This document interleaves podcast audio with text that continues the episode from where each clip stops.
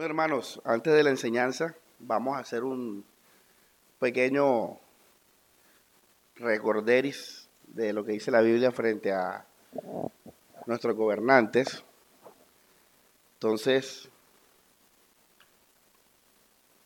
eh, quedó electo el, el senador Gustavo Petro, el doctor Gustavo Petro, y bueno, esta iglesia no es muy activa en cuestiones políticas, pero igual es bueno saberlo. Tal vez te salga un hijo así, o un familiar, o un hermano. Eh, ¿Qué dice la Biblia frente a esto? Bueno, fácil, bien fácil, esto es básico. En el libro de Romanos, Romanos 13, vamos a leerlo.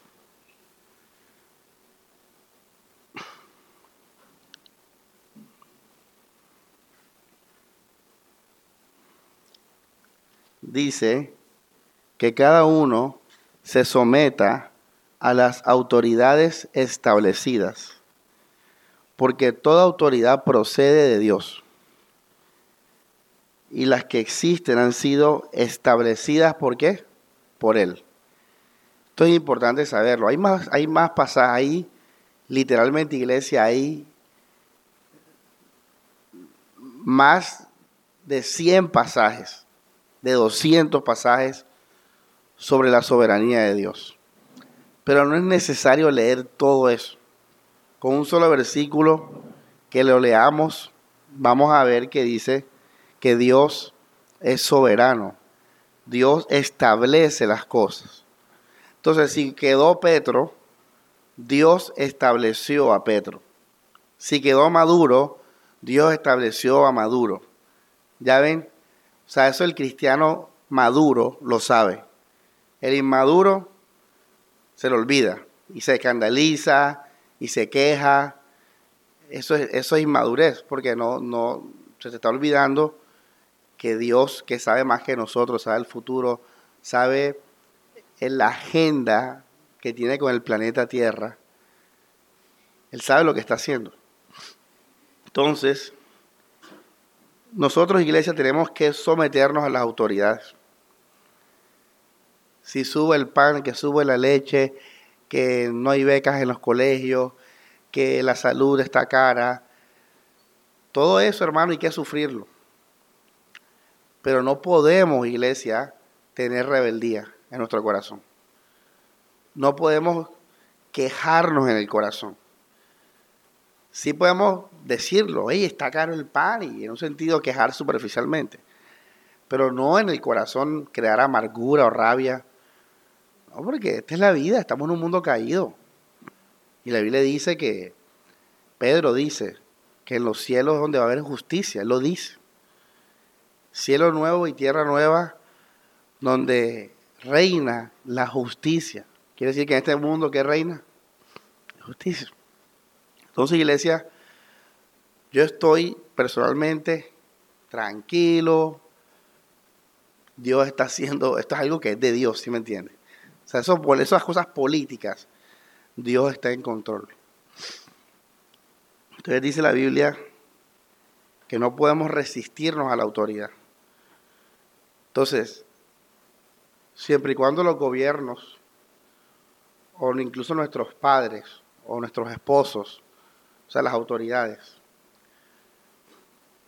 no nos prohíban obedecer a Dios. No debemos rebelarnos ni resistirnos a ellos. Tenemos que sufrir, si es un mal gobierno, pues sufrirlo y, digamos que si está la oportunidad de, enmendar eh, democráticamente, pues es lógico que obviamente lo vamos a procurar hacer. Pero nada de rebeldía y nada de resistirse, porque eso sí es pecado. Porque estamos diciendo entonces que Dios no es soberano. Entonces, al creyente maduro, reconoce a Petro como el presidente de la República y lo va a apoyar como civil tenemos que apoyar a nuestro presidente y bueno, lo que venga. Pastor, ¿y cuándo nos vamos a resistir? Solamente si él llega a decir que adoremos al César, que celebremos la homosexualidad, que no vayamos a la iglesia, ahí sí, obviamente nos vamos a revelar. Pero hasta que eso no pase, entonces recuerde ese principio. El otro pasaje, iglesia, está en el apóstol Pedro, que dice que oremos por las autoridades.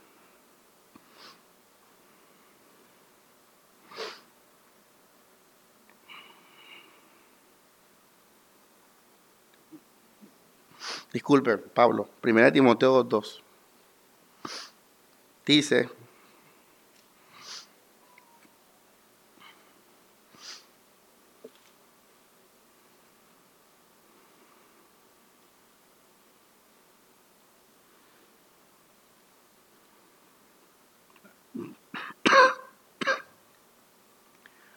Ante todo, recomiendo que se ofrezcan súplicas peticiones, intercesiones y acciones de gracias por todas las personas, especialmente por los soberanos y autoridades.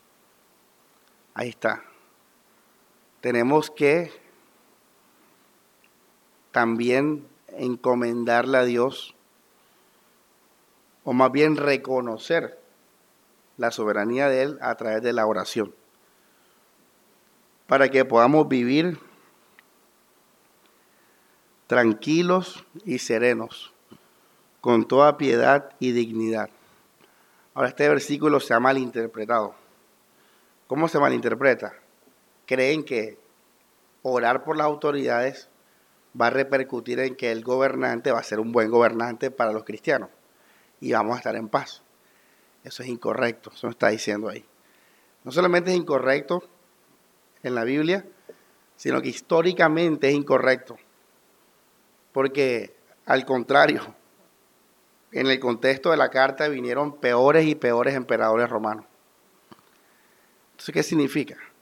Significa que al tú orar y encomendarte a lo que aprendiste en Romanos, a confiar en eso, tú vas a estar en paz de que pase lo que pase. Esa es la voluntad de Dios. Y entonces cuando venga el soldado a matarte, tú vas a estar en toda piedad y quietud y en paz. Porque es la voluntad de Dios que te mate el soldado y te queme. Porque tú estás, tú encomendaste eso a Dios. Tú confías en Dios. Entonces la confianza en nosotros no va a estar en que un presidente o un gobernante sea bueno con nosotros. Va a estar en saber que Dios tiene todo bajo control. Entonces usted tiene que orar y reconocer y confesar que Dios es soberano, también sobre los gobernantes de nosotros. Entonces, ¿cuál es el resultado? Estás en paz. No eres rebelde. No te resistes a la autoridad. Ese es el resultado. Porque Dios tiene todo bajo control. Entonces el cristiano termina siendo una un civil como manso, obediente, agradable, ya, para el gobernante, como Jesús lo fue. Entonces, iglesia, esa era la, reflexión que le quería comentar sobre esto que, que pasó en nuestro país.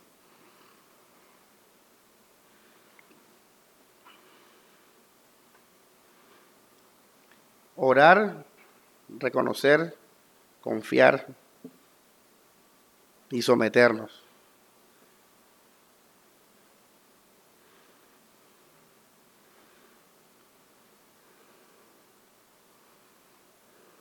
Bueno, iglesia, vamos a la, a la enseñanza.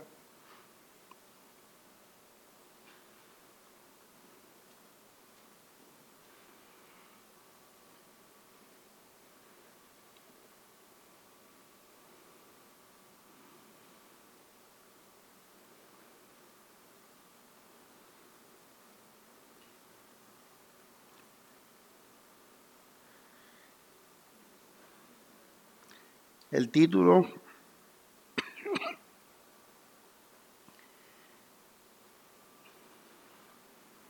es el día del juicio, así se llama, el día del juicio.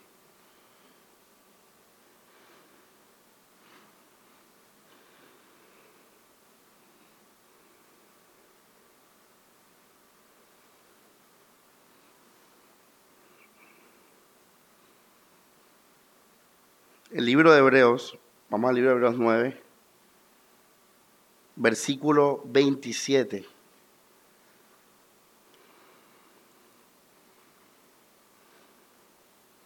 Dice,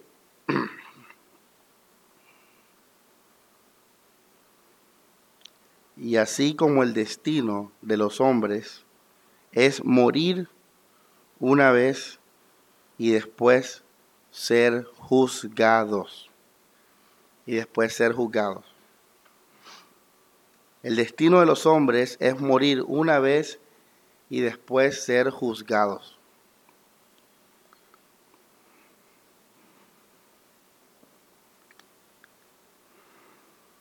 Y vamos ahora a 1 Corintios 4.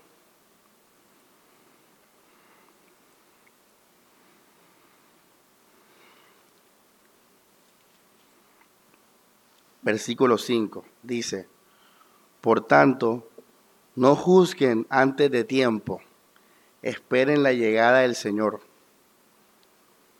Él iluminará lo que está oculto en las tinieblas y pondrá al descubierto las intenciones del corazón. Entonces cada uno recibirá su calificación de Dios.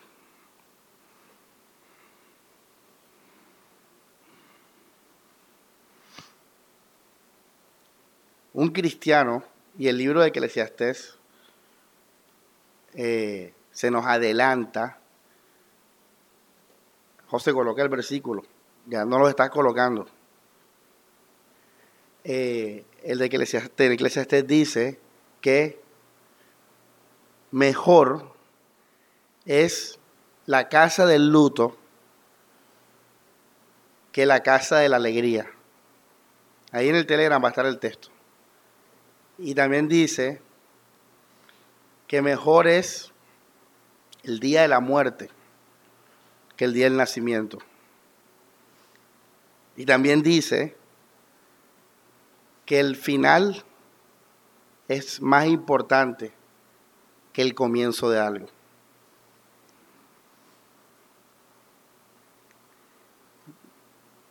En el Salmo 73, también va a estar la cita ahí, confiamos en José que la va a colocar. Dice que Asaf, sus pies casi resbalan por ver la riqueza de los injustos. Pero cuando entró en el santuario, y hay una palabra que nunca se me olvidó desde que la leí en 2006 por allá. Y comprendí el fin, el fin de ellos. Entonces hasta se afirmó. Vamos a 1 Corintios 15. Este pasaje se lo he regalado a varios hermanos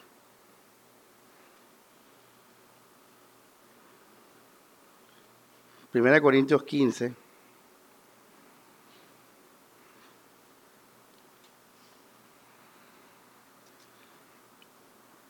Dice, verso 58, dice, en conclusión, queridos hermanos, permanezcan firmes. Mira esto, permanezcan inconmovibles, progresando siempre en la obra del Señor convencido de que sus esfuerzos por el Señor no serán inútiles. Pablo aquí, con este versículo empiezo la prédica, el cristiano, hermanos, tiene que pensar en la muerte. Tiene que vivir para la muerte. Y estoy hablando de la muerte física. A mí por eso me gustan los esqueletos. Yo tengo manillas de calaveras y me gustan los esqueletos. Tenía una en la casa, pero Catalina me la partió.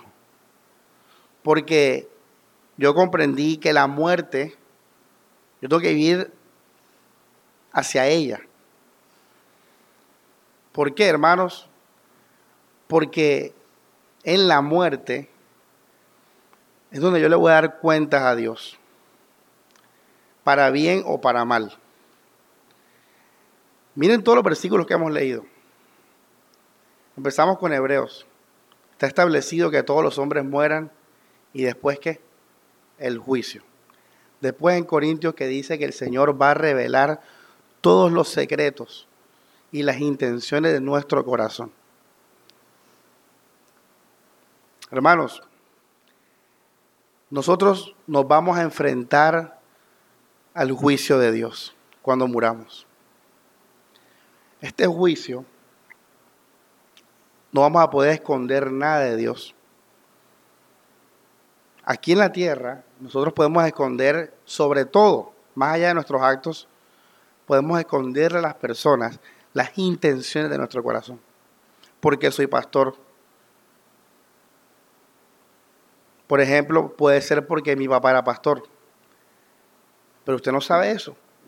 Simplemente soy pastor y ya, y usted escucha mis prédicas y ya. Pero Dios va a revelar todas las intenciones de nuestro corazón. O sea, el por qué hicimos las cosas. El por qué hacíamos las cosas. Y eso nos tiene que preocupar, porque más allá de, las cosas que hacemos, hay que, Dios va a ver por qué lo hacíamos, va a irse más profundo a eso. Entonces la muerte, un cristiano tiene que estar preparado para la muerte física. Tiene que esperar ese día. Como dice Eclesiastés, que el cristiano está pensando todos los días en la muerte. Él no es necio como los necios. ¿Qué hacen los necios? El día que se muere alguien, ese día reflexionan. El día que pasan por el cementerio, ese día piensan, oye, mira, increíble, era joven. Oye, la vida no es nada. Oye, por eso uno tiene que apreciar a los seres queridos. Oye, por eso uno tiene que buscar a Dios. Ese es el necio. El sabio no espera que se muera alguien. No espera enfermarse. El sabio vive con la muerte todos los días. Porque la muerte señala la puerta con la cual nos vamos a encontrar con Dios y nos vamos a encontrar en el juicio. Y sí, va a haber un juicio para los creyentes. Va a haber un juicio para todo el mundo. De diferente naturaleza, pero todos vamos a ser juzgados.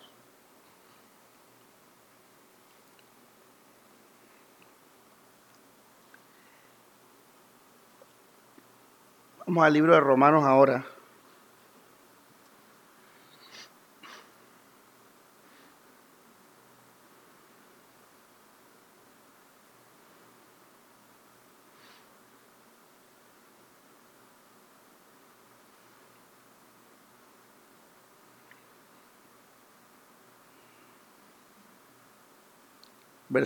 capítulo 14.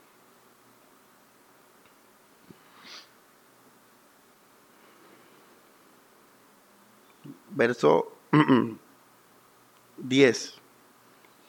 Tú, ¿por qué juzgas a tu hermano? Tú, ¿por qué desprecias a tu hermano? Todos hemos de comparecer ante el tribunal de qué? ¿Qué dice? De Dios. Todos hemos de qué? ¿Qué dice ahí? Y está hablando de los creyentes. De comparecer ante el tribunal de Dios. Como está escrito, juro, dice el Señor, ante mí se doblará toda rodilla. Toda boca confesará a Dios. Por tanto, cada uno de nosotros tendrá que rendir, ojo a esto, iglesia, y ojo los versículos que ya venimos leyendo. Por tanto, cada uno de nosotros tendrá que rendir cuentas de sí mismo ante Dios. Ahora, sinceramente, iglesia, esta prédica nace porque la Biblia dice que tenemos que ser sabios, ser sobrios, andar como de día. ¿Cuántos de ustedes están preparados para el día de la muerte?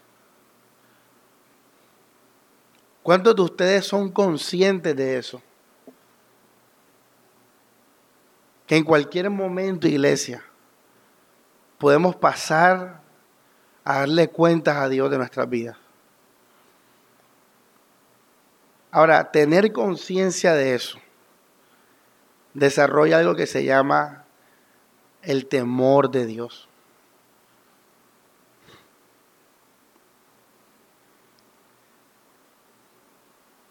Cuando Pablo estaba cerca de la muerte, él no estaba temeroso, él no estaba asustado, al contrario, estaba contento porque dice que iba a recibir su premio. Tú dirías lo mismo.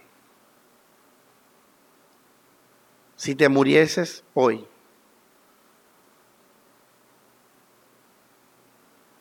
Si tu respuesta es no, entonces la enseñanza de hoy es un acto de Dios de misericordia. Porque quiere decir que si hoy mueres, probablemente puede que no te encuentres con Dios, aunque vengas a la iglesia. Pero pastor, si yo voy a, yo estoy firme, Señor, Señor, ¿en tu nombre qué? ¿Hicimos qué? ¿Y qué dijo Jesús? Nunca os conocí. ¿Sabes por qué? Por las prédicas pasadas. Porque no te estás moviendo por Jesús. No estás viviendo por la fe. Por eso te dije ahora, si tú no te sientes como Pablo, probablemente, o sea, puedes ponerte en duda tu salvación. ¿Por qué?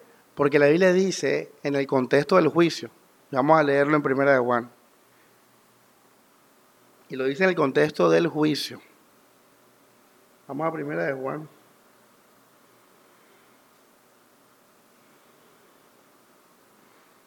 Cuatro dieciocho. 4.18 dice. 17, vamos a leer el, el, 17.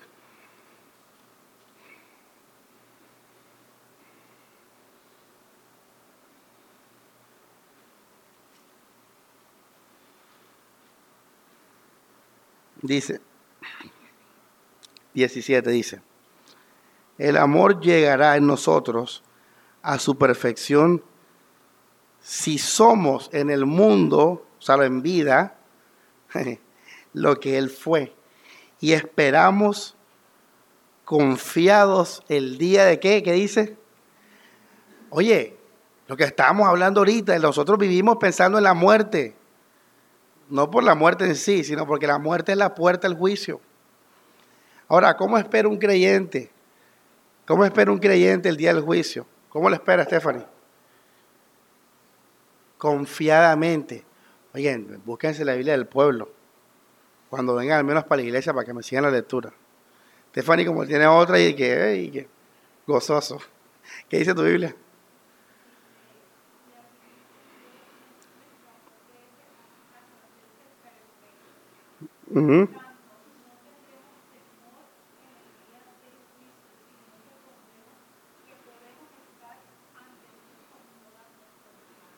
Así es, con confianza, iglesia. Hermanos, el creyente, confiado, pero ojo, ¿cómo viene el mundo del creyente ese? Como Jesús. Él es su vida. Él es su vida. La predica de viviendo por la fe. La predica de perderlo todo por Cristo.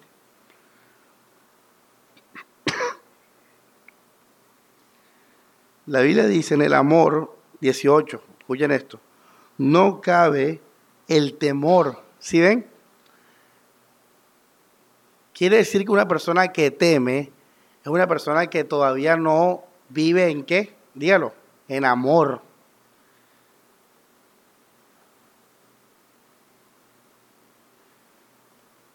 O sea, en su corazón ama otras cosas. Por eso duda. Porque no ha muerto. Porque todavía vive según Él. No vive, no se mueve por Cristo. No está en el mundo como Cristo estuvo. Dice, en el amor no cabe el temor.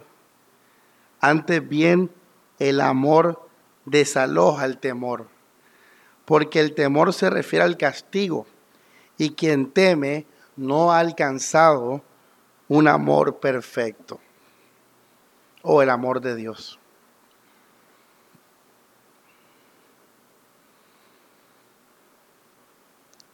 Todos los creyentes debemos, como Pablo, al momento de la muerte,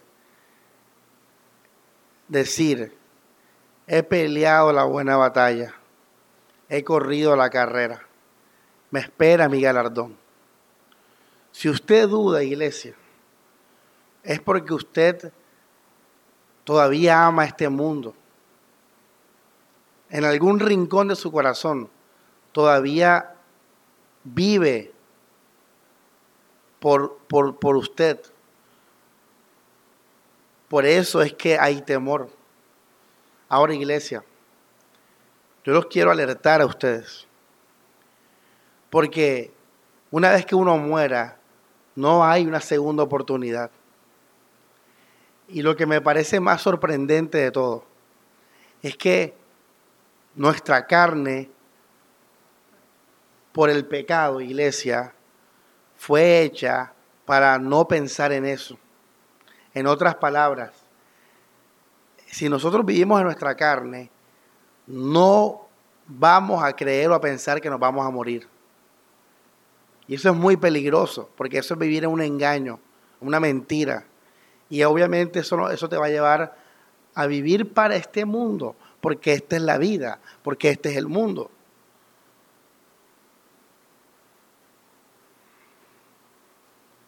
Quiero que mediten los versículos, vamos a leer otro bien chévere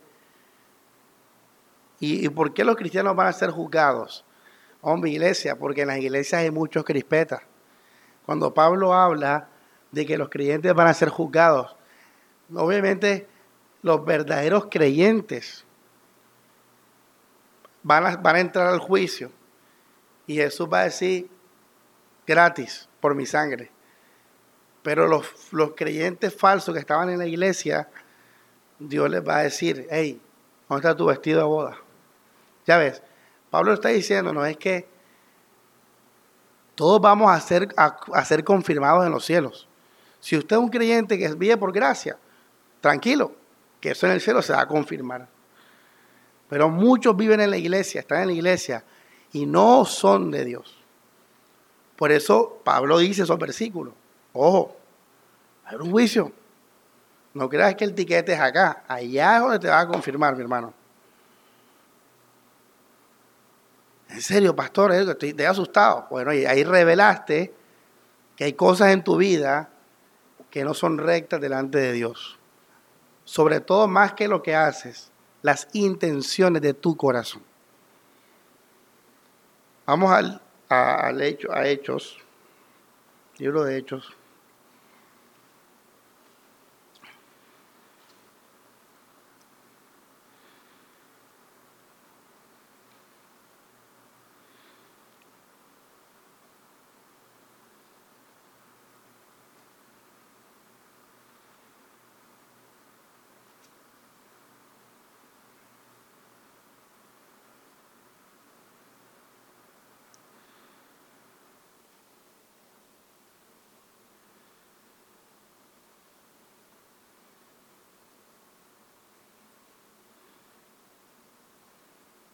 Verso,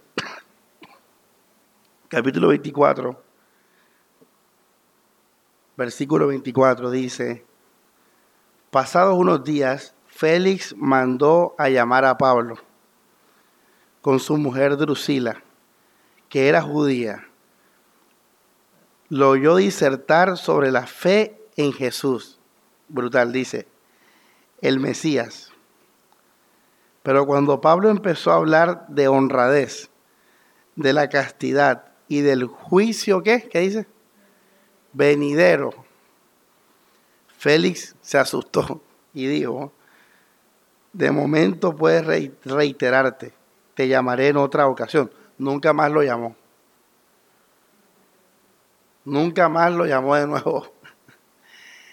Iglesia, espero que todos los versículos los, tengas ahí en tu mente para que los estudies en tu casa. Pero iglesia,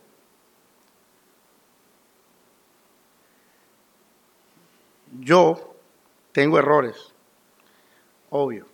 Tengo que cliché esa cosa, soy humano. Pero yo sé que yo no, eso no va a ser lo que Dios va a ver en mí. Dios va a ver, iglesia, las intenciones de tu corazón.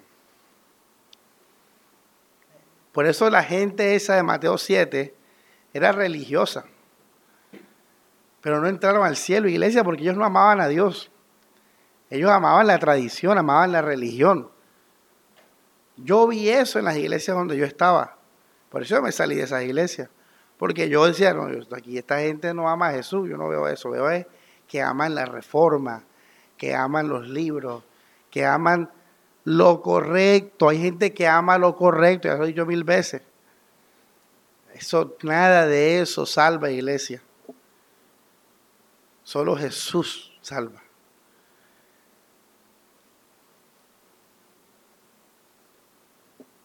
Entonces, hermanos, deja de distraerte por las cosas de esta vida. Los afanes hacen que la fe se ahogue. Lo dice la Biblia, lo advierte la Biblia. La gente piensa más en las cosas de esta vida que en las cosas de la eternidad. Y eso es ser necio, lo, vimos en Eclesiastés ahora. Tu vida, hasta terrenalmente, tiene que ir enfocada al día de la muerte. Tiene que estar preparada para la muerte. Tiene que estar preparada como una esposa para verse con el Señor Jesús. Y se prepara uno en el corazón, iglesia no en las obras, en el corazón. Es lo que Dios ve, no las obras. La gente religiosa anda en la iglesia ayunando. La gente religiosa anda metida en la iglesia. Eso, eso es religión, es el corazón. Por eso Pablo dice en Colosenses 3, poned vuestra mente, nuestra mirada en los cielos, o es lo mismo que decir la muerte, donde está Cristo, vuestra vida. Ahora, esto, iglesia, es una forma de santificarse. Esto es una forma de santificarse. Porque a pesar de que estás viviendo el día a día como los demás mortales, tu mente y tu corazón están separadas, apartadas, esperando la muerte. Eres un santificado. Eso va a expresarse en todas las áreas de tu vida, aún las externas. Tus prioridades, todo va a girar alrededor de donde está tu corazón. Y si tu corazón está en los cielos, tú vas a caminar sembrando ese camino de vida eterna. Eso es una forma de santificación. Ahora, otro, otro punto que les quiero decir con esto. El día del juicio es un día en el que vamos a estar solos, iglesia. El juicio es individual.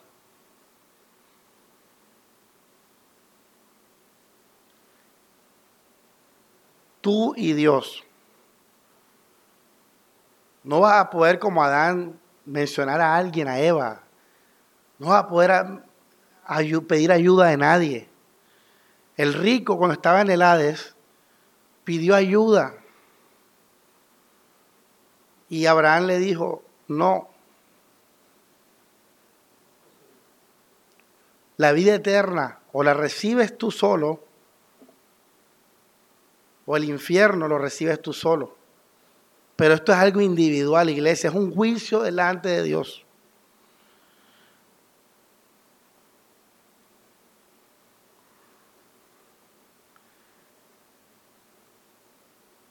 Esto es andar como sabios, aprovechando bien el tiempo. Vamos al libro, leanlo, vamos a Efesios, ahí está ese pasaje. Esta enseñanza de hoy, aunque les parezca sencilla, es una enseñanza básica de la fe, como la del pasado. Nosotros estamos con el corazón y la mente en la resurrección, en la vida venidera. Los hombres de la fe en Hebreos 11 tenían su mirada en la ciudad celestial. Esto nos va a santificar, esto va a traer poder de Dios a nuestras vidas. Esto va a ser, iglesia, que podamos vivir lo que Pablo dice, los que se alegran como si no se alegrasen, los que compran como si no comprasen. Eso va a ser un fruto de vivir enfocado. Ayer me enteré de la noticia de un artista, eh, estaba con su novia, tuvieron un hijo recién nacido, tiene tres meses el niño recién nacido, sale en Instagram y eso. Y hoy me levanté, ayer, perdón, y vi, y sale él diciendo que está taja, que la esposa está muerta. Y yo, wow, ¿qué pasó? Y él cuenta que él, se levantó la mañana y estaba muerta, le dio un infarto, 24 años. Y, ese día le iba a proponer matrimonio. Estaban en unión libre. Ese día le iba a proponer matrimonio. Ella no sabía. Un infarto acostada. Y después me metí a su Instagram. A mí me gustan todas esas cosas, cosas místicas. Me metí al Instagram de ella y empecé a ver la foto y vi su último post.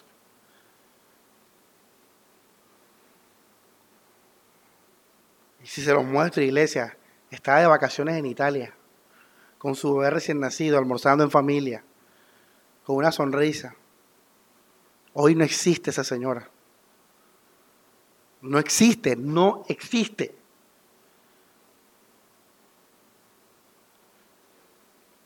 Por eso la Biblia dice que el camino del hombre es locura, ¿verdad? Porque el hombre, el ser humano, en verdad no, no vive con la realidad de la muerte. Claro, porque está en el chip de la carne por el pecado y por el diablo. Por el orgullo.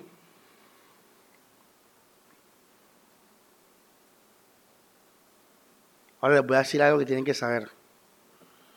Cuando nosotros nos vamos a morir, hermanos, significa que ya se acabó nuestro tiempo acá para bien o para mal. ¿Cómo así?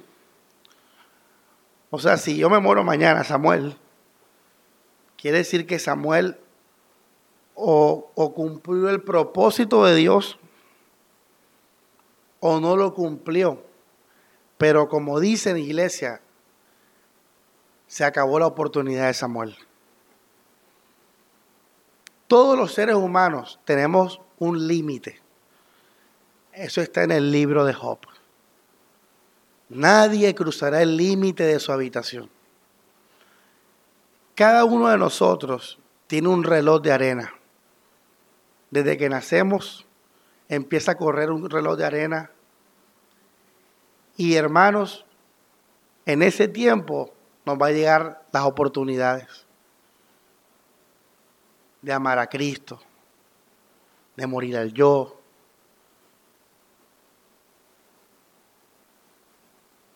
de creer en el Evangelio. Y muchas veces somos duros de corazón y somos desobedientes a la fe. Pero está bien, todavía tienes tiempo. Pero ese tiempo no es para siempre. El tiempo está corriendo para nosotros. Hay un momento en que la muerte dice, se acabó el tiempo, Samuel. Puede ser ahora, hermanos, puede ser en 40 años, puede ser en una semana. Pero el punto es que el día que te mueras, eh, o sea, no vas a tener excusa. Y tú no sabes si ahora estás recibiendo tus últimas alertas. Pero algo estoy seguro y es que te vas a morir, iglesia. Y yo me voy a morir. Y vamos a estar solos delante de Dios. Ahí no va a haber familia. Ahí no va a haber trabajo. No va a haber amigos. No va a haber dinero. Es la entrada a la vida eterna o a la condenación eterna. Para siempre. No hay segunda oportunidad. Por eso hablamos ahora, predicamos ahora, vivimos ahora, nos arrepentimos ahora, nos examinamos ahora.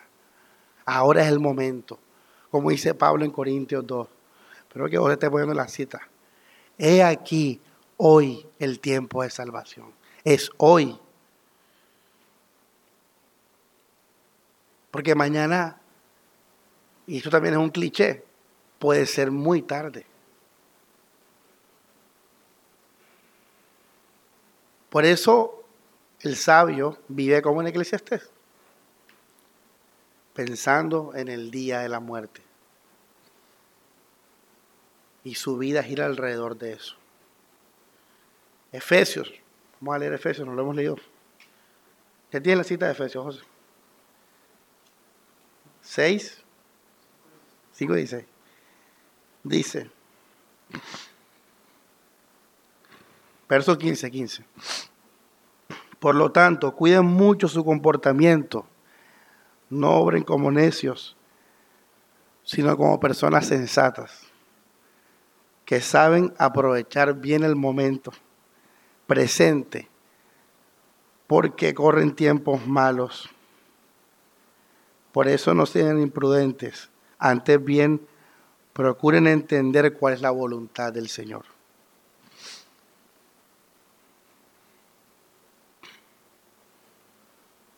El tiempo, iglesia, está corriendo.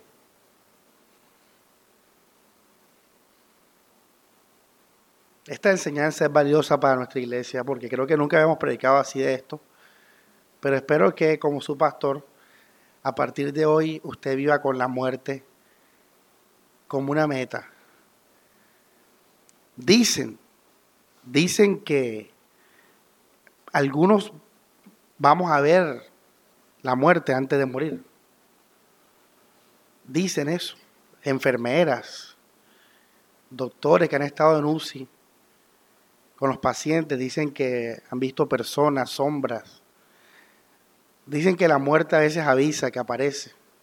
Puede ser iglesia. Como dijo mi hermano, decía una frase ayer, lo que se dice como tradición, por algo se dice. La muerte puede avisar por sueños también. Mi papá, antes de morir, muchos soñaron con él. Por ejemplo, que estaba con mi mamá en la carretera, venía un bus, él se montó y mi mamá, él le dio monte y mi mamá dijo que no. Y mi papá se fue en la carretera. Se murió mi papá la semana. Cuando tengo un sueño de eso así, de que, que lo están llamando un bus o algo, no se monte, iglesia. Que no se despierta.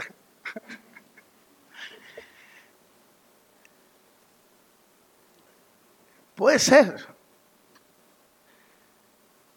Pero cuando ese momento llegue, iglesia, La muerte es nuestra amiga, que nos va a llevar del brazo hacia Jesús. Yo creo que la muerte respeta eso. Porque la Biblia dice,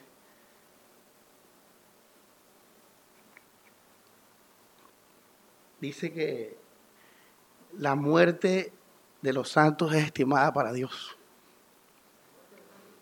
Es estimada para Dios.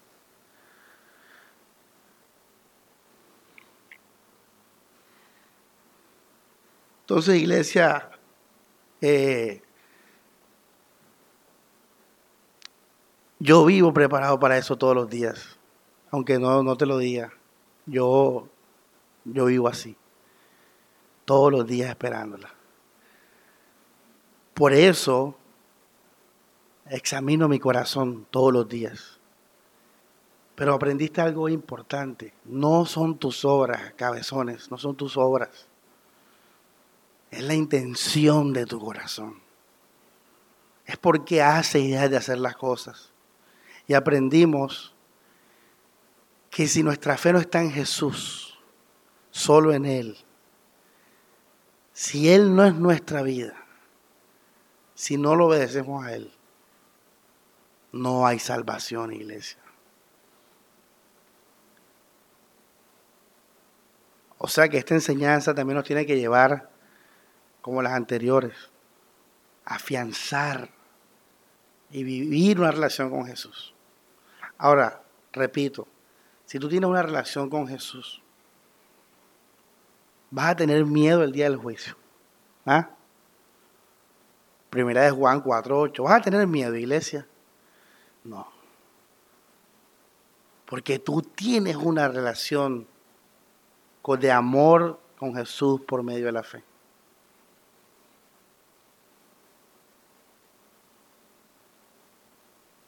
Entonces, hermanos, que hoy sean un poco más sabios. Ojo, iglesia, porque esto es real. Los enemigos de la fe son reales. ¿Cuáles son los afanes? Lo repito, iglesia, los placeres de esta vida. Por eso es necesario morir a eso en el corazón. Iglesia, mira alrededor. La muerte no espera ni respeta tiempo, ni edad, ni momento, ni, ni estrato social. Incluso ahora mismo nos podemos morir.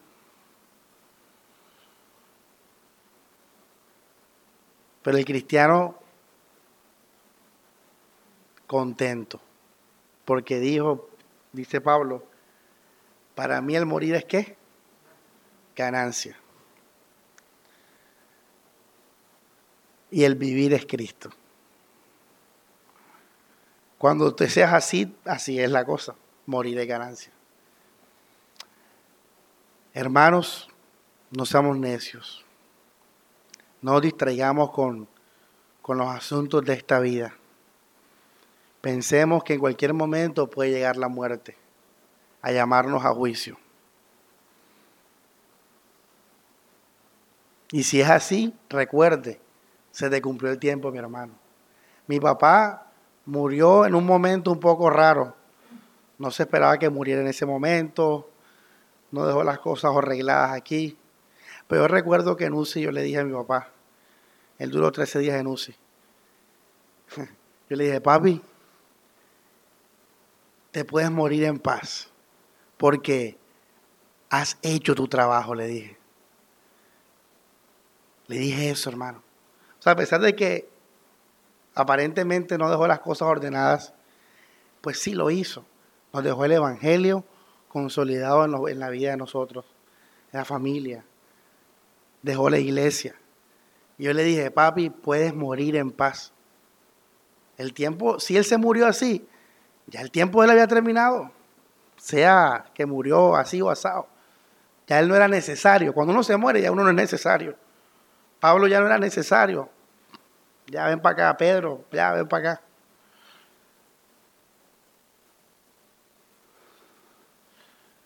también tengamos esa seguridad cuando se muera un hermano. Ya no es necesario.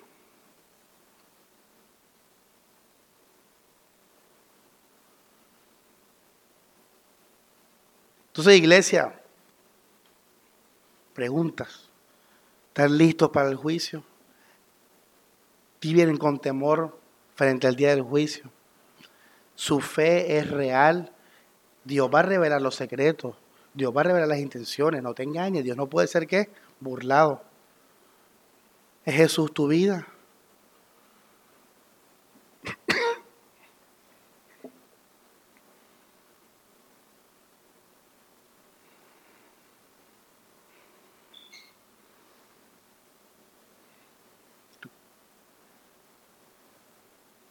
El del juicio, hermano. Yo siempre le digo a la gente, oye, tienes la edad de fulano cuando murió.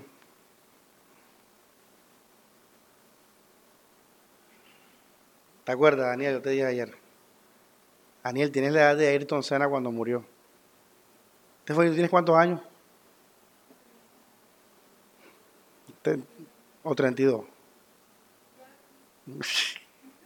La hermana Stephanie está enfocada en los cielos. Ni se acuerda de la edad. Bueno, ya entendemos por qué Eli no se acuerda de la edad tampoco. Están enfocadas en los cielos. ¿Tienes cuántos años? 32. Fíjate, Stephanie. A tu edad. Fíjate. A mi edad murió Jesús. Imagínate. 33 años. ¿Usted tiene cuántos años, hermano Álvaro? 71.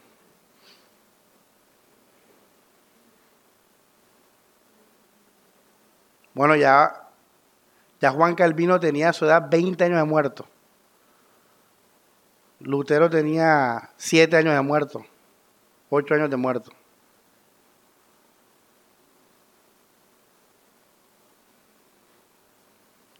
Entonces, hermanos, espero que esta enseñanza los haga más sabios, les haga desarrollar el temor de Dios, les haga tener una urgencia para hablar de Cristo a otras personas, los haga aprovechar bien el tiempo. Estudien los versículos, repásenlos, y esto es algo básico de los cristianos, iglesia. Somos gente que vive y piensa ahí con la muerte al lado, tanto espiritual como físicamente. Morir al yo y morir también Y recuerden a Asaf, cuando comprendí qué cosa. Asaf porque se puso firme y dejó de resbalarse, porque Asaf ahí nos vamos a morir. Y, y Asaf vio la eternidad. Iglesia, y les dije ahora, no hay segunda oportunidad.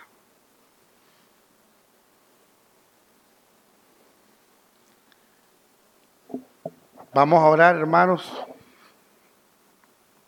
Disculpen la voz de hoy, pero si les gusta el padrino, no creo que tengan problema.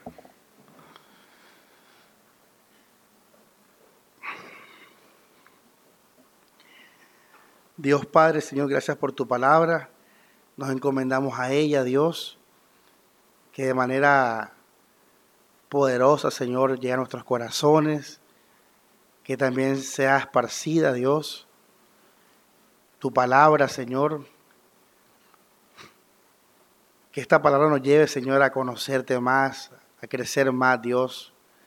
Ahora que volvamos a leer los versículos, a meditar en ella, Señor. Gracias por darnos sabiduría, Dios. Gracias por que tu palabra nos habla de todas las cosas y nos habla de, de la salvación, de la condenación, de la realidad, Señor, de la eternidad, que el mundo olvida, Dios, que el mundo ignora, Señor. Que esta enseñanza nos lleve también a decírselo a ellos, Dios, para que también vengan a Cristo, así como Pablo le habló a Félix, que les hablemos del juicio venidero, Señor. Y gracias Jesús porque Cuando también hablamos de esto, pues hay un descanso en tus hijos, Dios, porque hemos sido salvados por tu sangre y vamos para el cielo sin ninguna duda, Señor. Así Dios, gracias por tu obra, por tu esperanza, y que te da tu palabra, Señor, que siga siendo Dios, regala nuestros corazones para tu gloria, Señor. Amén y amén.